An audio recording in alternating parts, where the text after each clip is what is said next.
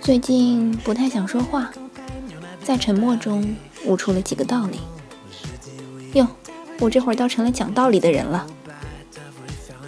一，不是所有迎着朝阳的奔跑都可以称为日剧跑。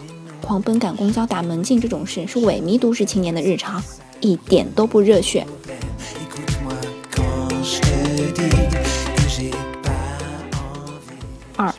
切片面包加芝士片加鸡蛋加香蕉，再配上黄芥末酱，微波炉叮三十秒，香到不可思议呀！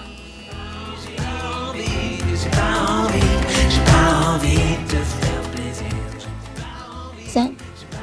银魂进入正剧片了，鸣人的儿子要考中忍了，乔巴看到母鹿会脸红了。能和他们在同一时代繁荣生长，简直是人生之大幸。我们也即将一起迎接青春的落幕。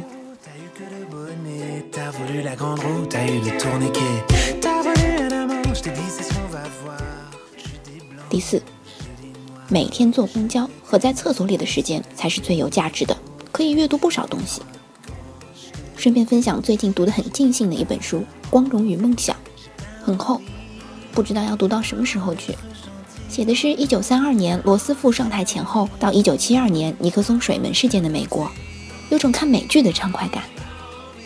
另外，我从大年初一开始重读《西游记》，猴年读西游再应景不过了，打算每隔十二年就再读一遍。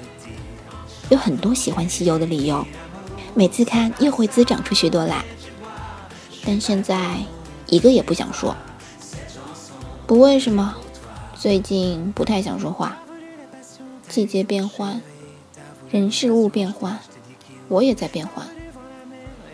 偏偏就是把看心情主义贯彻到底了。